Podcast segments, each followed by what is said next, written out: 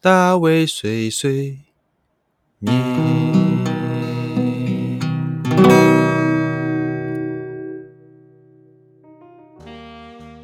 Hello，大家好，欢迎来到大卫碎碎念，我是大卫。哇，这是我快要创我就是最晚录音的记录了，现在是凌晨的四点十四分。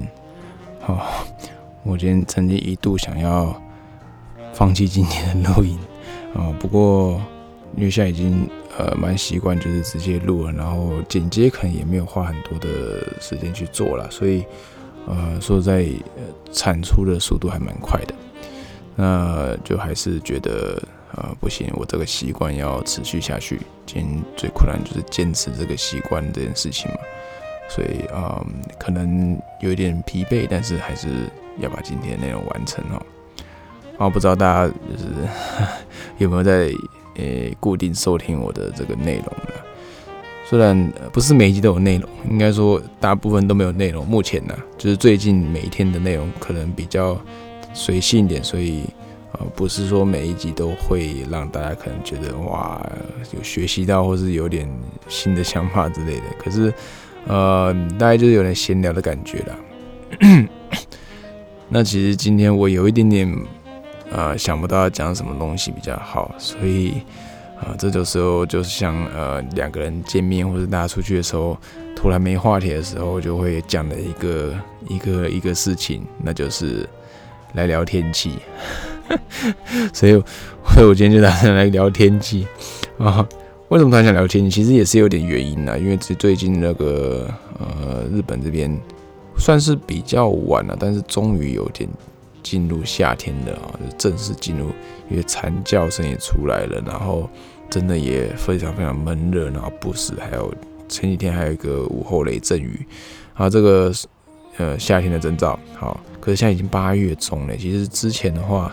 七月多就跟台湾差不多了，就七月多就开始要进入夏天才对。其实想要稍微讲一讲这个日本关于四季的一些事情啦。其实日本有个比较有趣的地方，虽然我觉得不是一个好事，因为大部分人我不知道，大部分人像我啦，我会比较喜欢春天跟秋天，因为为什么？就是比较不会那么热嘛，然后也不会那么冷啊，对不对？就是介于中间的这种感觉。那但是日本有一个不太好的，就是有个小缺点，它的春天跟秋天非常短，有多短？大概都各自顶多一个半月吧，不到两个月的时间。哦，台湾的话真的会比较平均，就是可能春夏秋冬都是待大概三个月。那日本这个春天跟秋天就是短的可怜哦，常常就是你才刚进入春就。冷了，冷冷完之后，刚要开始觉得，哎呦，开始回温了，然后马上就变热的半死，然后或者是说你从夏天总算开始要变凉快了，然后突然又变得非常非常冷。其实其他的季节也是稍微各有一些不同的这个内容，就是有关于不同各种四季的特色，像是春天，春天的话，春天最重要就是樱花嘛，就是四月三四月的樱花。好，那这个地方就不用多说了。呃，日本最有名的樱花。那再来就是夏天哦，夏天的话，呃，就是烟火真的很多。日本的很多用来放烟，今年今年真的少了非常非常多啦。那除了烟火之外，有很多的音乐音乐活动啊，户外的一些呃庆典的活动啊，或者是呃海去海边，反正就是。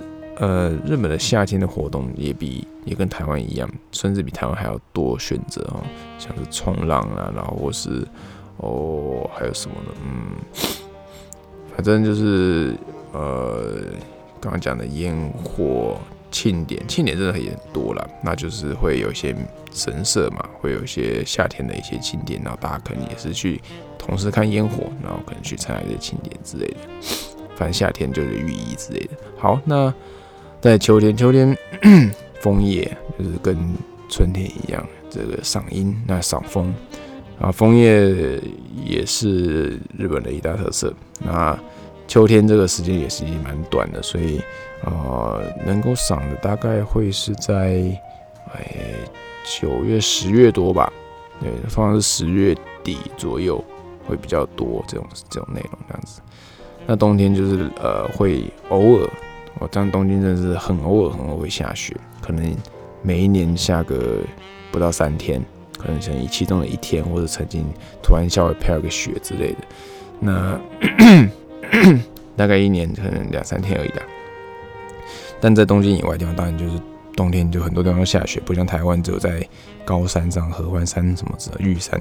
那日本其实是蛮多地方都在下雪的。那这个冬天的活动也非常多，像是滑雪，然后还有呃冰雕火冰雕展啊，啊还有什么呢？嗯。一些像是那个有个有名有名的地方叫做白川乡之类的，就是或是那个什么黑布利山，就是一些冰冰的景色或者雪地的景色，就是日本的冬天比较有趣的地方。那当然我要讲一下，就是呃这些这些景点呢，其实大家可能都会稍微了解，但是我想要讲一下，就是在生活上面有什么样的实际上的一些问题啊。我想讲问题啊，因为 好的地方其实。大家差不多一样，那只有一些比较不好的地方，我们会比较稍微就是注意到。像我就直接照我想到的直接来讲好了。诶，夏天就是热到不行，这就没什么好讲的。那我觉得跟台湾台湾的热是嗯湿度比较高的热嘛，那日本热是比较偏稍微干一点点的。那这样子比较说说比较不会流汗，但是还是一直流汗的。那日本呃夏天呢，我不知道。最近最近我才曾经在好比较热的一个夏天，然后去了海边之后，我整个就是晒伤到不行。呃，我不知道为什么，就是可能一段时间没有好好晒太阳嘛，然后那天才晒了半天，结果就整个脱皮到一整不行，痛到不行。对，所以日本的夏天其实也蛮蛮可怕的。我曾经有一次印象是很深刻，就是。其实不是什么大大不了的事情，但是在呃小时候的时候跟家人来来日本玩的时候，刚好是夏天，自由旅行，那就是自助行啊，然后就是在很热很热的夏天去逛表参道还是什么之类的吧，哇，那个真的不知道，我我到现在还是一直记记得那时候真的热到一个快快啼笑的感觉，那个感觉到现在都还留着，嘿，你想象那当时有多夸张，就是一走路然后一直晒太阳。对，我觉得我们家人全部人都快挂了。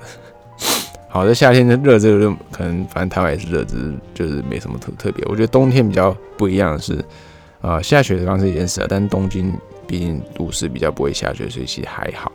那比较困扰就是静电这件事情，因为真的很干，日本冬天很干，你必须要在家里就是用加湿器去，呃，让空间不会那么的那么的干燥，因为你干燥，你甚至睡觉起来你喉咙会痛。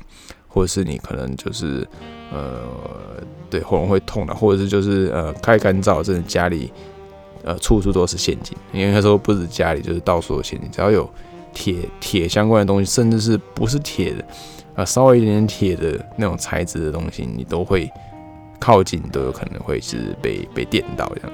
好，甚至连水都会电到。因为为什么水电？因为水龙头上面是铁质的，那它可能就是。